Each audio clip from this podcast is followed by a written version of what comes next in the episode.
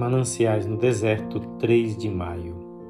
E acontecerá que todo aquele que invocar o nome do Senhor será salvo. Joel 2:32. Por que não invocar o seu nome? Por que correr para esta e aquela pessoa quando Deus está tão perto e ouvirá o meu fraco chamado? Por que sentar e inventar planos e traçar esquemas? Por que não ir imediatamente ao Senhor e lançar-me sobre ele e o meu fardo comigo? Aquele que prossegue em frente sem se distrair é o melhor corredor.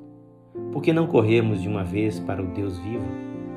Em vão buscarei livramento em qualquer outra parte, mas em Deus o acharei, pois ali tenho a sua promessa que é garantida. Não preciso perguntar se posso ou não invocá-lo, pois a expressão todo aquele inclui a mim também.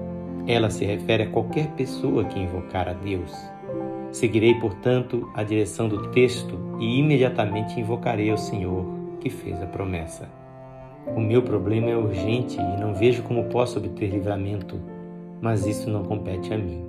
Aquele que fez a promessa achará caminhos e maneiras de cumpri-la. Minha parte é obedecer ao seu mandamento. Não cabe a mim dirigir seus conselhos. Eu sou servo não seu inquiridor. Eu o invocarei e ele me salvará. Mananciais no Deserto é uma leitura feita por este seu amigo, Pastor Edson Grando. Que o Senhor Jesus enriqueça com suas maravilhosas bênçãos a sua vida e a sua casa.